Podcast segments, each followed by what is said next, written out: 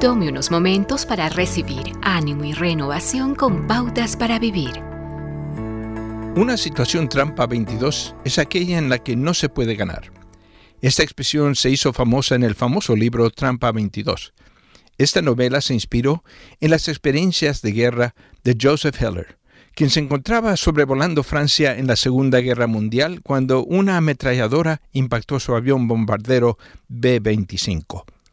Hasta ese momento, Heller había sido un intrépido piloto, pero dejó de serlo. Él quería salir de la guerra. En la novela de 1961, el personaje principal, John Yossarian, decide que no quiere volar más misiones peligrosas, así que inventa una misteriosa enfermedad hepática y sabotea su avión. Trata que le declaren demente. Pero se presenta un problema. Según la trampa 22, ninguna persona cuerda querría volar en misiones de combate porque son peligrosas, pero quien pidiera permiso para no volar en estas misiones, alegando locura, demostraba que de hecho estaba cuerdo y por lo tanto en condiciones de volar. Las situaciones de trampa 22 son muy desalentadoras si no está presente el que puede darnos un futuro con esperanza, Dios.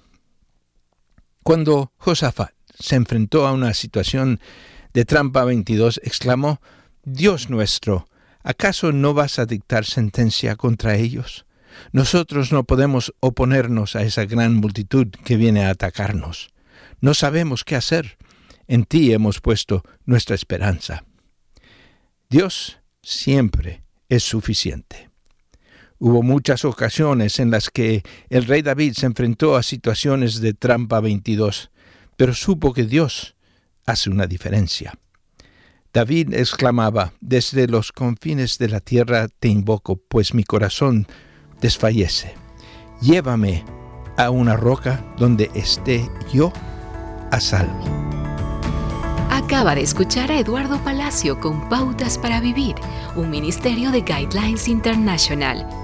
Permita que esta estación de radio sepa cómo el programa le ha ayudado. Acompáñenos en la próxima emisión de Pautas para Vivir.